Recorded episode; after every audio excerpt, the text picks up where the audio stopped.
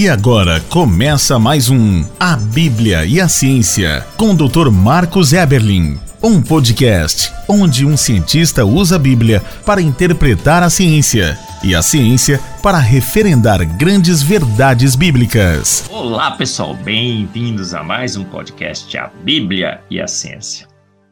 Esse podcast que você tem já se acostumado a ouvir, esse podcast que te ensina a pesquisar, não quer te doutrinar, absolutamente não. Quer te dar o contraponto, quer te dar uma outra referência para que você analise e descubra a verdade. Conclua você mesmo qual seria a melhor inferência sobre a origem do universo e da vida. Haveria um Deus? A Bíblia tem razão? É um livro de ciências? E nesse podcast nós ousamos anunciar que sim, a Bíblia é um livro de ciência. De fato, um livro de ciências, várias ciências.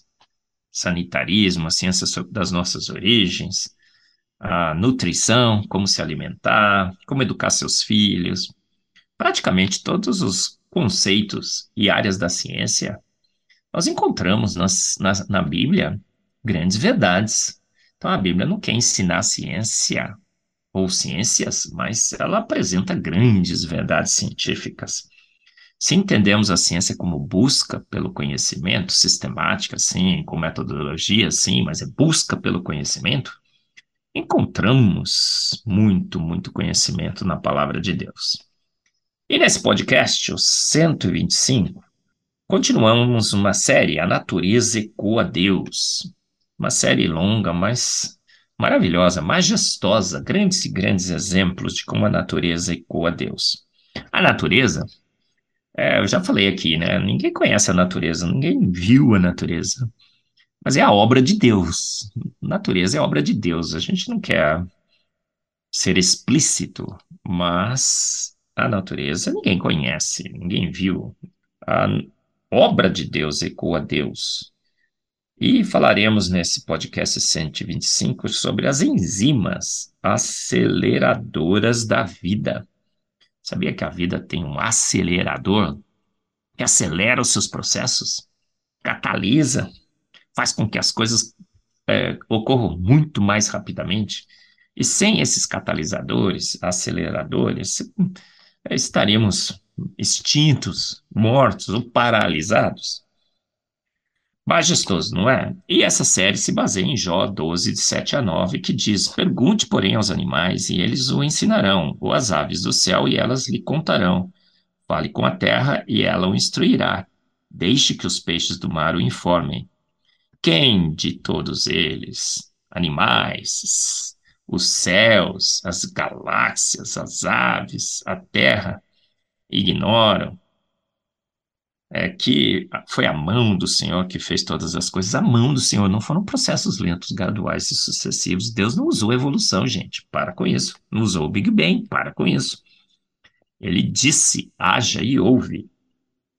Essa é a nossa tese que eu quero que você avalie. E vamos falar agora, então, vamos perguntar para esses aceleradores da vida, as enzimas, o que, que seriam enzimas? Olha, você sabia que a vida requer a execução rápida em nossos bilhões e bilhões de células, de bilhões e bilhões de reações químicas? Falo sobre essas enzimas no meu livro, Fomos Planejados, no Antevidência. E essas bilhões e bilhões de reações químicas elas precisam ocorrer constante e velozmente, a toda hora e com alta velocidade. Para que essa parafernália toda funcione, existe na vida uma classe de máquinas nanomoleculares majestosas, incríveis, é, sensacionais, e elas são essenciais. São as proteínas conhecidas como enzimas. Esses engenhos é, moleculares são repletos de tecnologia química extremamente sofisticada. A sofisticação é tamanha que o extremamente aqui foi um adjetivo bastante singelo. Elas são essenciais, então, para acelerar muitas das reações químicas da vida. Olha, sem enzimas, essas reações que são essenciais para a vida se arrastariam por séculos sem fim. Com enzimas, elas ocorrem em um piscar de olhos. Olha só. Então, como é que funciona uma enzima? A enzima é um monstro molecular todo enoveladinho, proteínas. Já falei sobre os ribossomos, as chaperonas em podcasts anteriores. E essa enzima, na realidade, o que, que ela faz? Ela vai acelerar uma reação. Então, se moléculas são largadas ao léu por, por si, né? O que, que elas fariam, essas moléculas? Elas se movimentam, vão para lá, para cá, rodopiam, vibram, sem uma coordenação. Mas as enzimas não. As enzimas funcionam para, para acelerar reações específicas. Então, elas são chamadas em química de catalisadores, catalisam, aceleram reações. E o que, que elas fazem, então?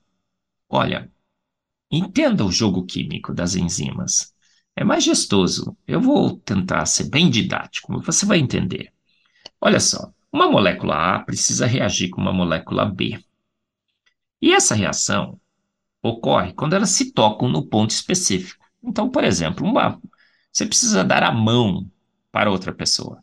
Então, você precisa encontrar essa pessoa, você tem que estender a mão, ela tem, também tem que estender a mão, e essas, a sua mão e a mão dessa pessoa precisam se tocar. Então, suponha que você está no espaço sideral flutuando qual é a chance de você colidir com, uma pessoa, com a pessoa certa e na orientação certa para que os dois possam segurar um, um no outro pela mão, pelas suas mãos? É muito pequena, pode acontecer, mas demoraria ali milhões de anos para isso acontecer.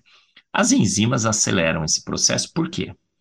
Porque elas têm uma cavidade específica aonde o primeiro reagente, a primeira pessoa entra. E essa pessoa é imobilizada lá dentro, o reagente é imobilizado. Tem sítios específicos, grupos funcionais específicos, como a gente fala em química, que capturam aquela molécula, imobilizam aquela molécula. E falam assim, ó, fica paradinha aí. Vem um outro grupo e ativa um sítio específico para que aquela molécula reaja naquele sítio específico. Suponha que você precisaria dar a mão, o que, que ele faz? Ele estica seu braço. é basicamente isso que a enzima faz, ela estica o braço da molécula e a mão para que ela possa dar a mão para o outro reagente. No mesmo tempo, a enzima também favorece que o outro reagente entre e possa atacar aquela molécula. Então, por exemplo, se é uma hidrólise, ela captura lá uma hidroxila. E uma mãozinha molecular pega aquela hidroxila e leva a hidroxila exatamente no ponto que aquela hidroxila precisa atacar. Olha que sensacional. E, portanto, a reação que demoraria milhões de anos para ocorrer ocorre rapidamente e a reação é 100% eficiente. É só aquela reação que ocorre. Por quê? Porque a molécula está imobilizada, ela foi ativada no sítio ativo específico, e uma parte específica daquela molécula agora está pronta para reagir. E a outra, a outra parte da enzima traz o outro reagente para que eles se deem as mãos. E a reação ocorre. Elas são absolutamente majestosas, as enzimas. Enzimas são ativadas, inativadas, tem ativador, desativador. São verdadeiros engenhos nanomoleculares.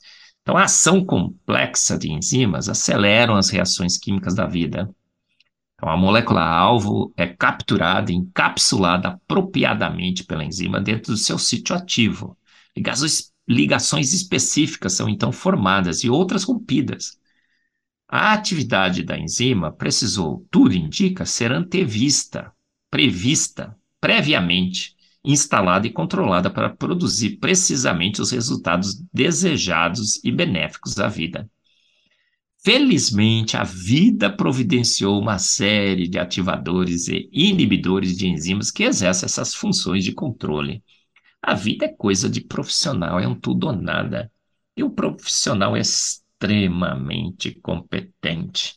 De fato, pergunte, porém, não aos homens, não à sua ciência, mas às enzimas, aos engenhos nanomoleculares da vida. E você descobrirá que nenhum deles ignora que foi a mão do Senhor que fez todas as coisas. Portanto, a Ele toda a glória.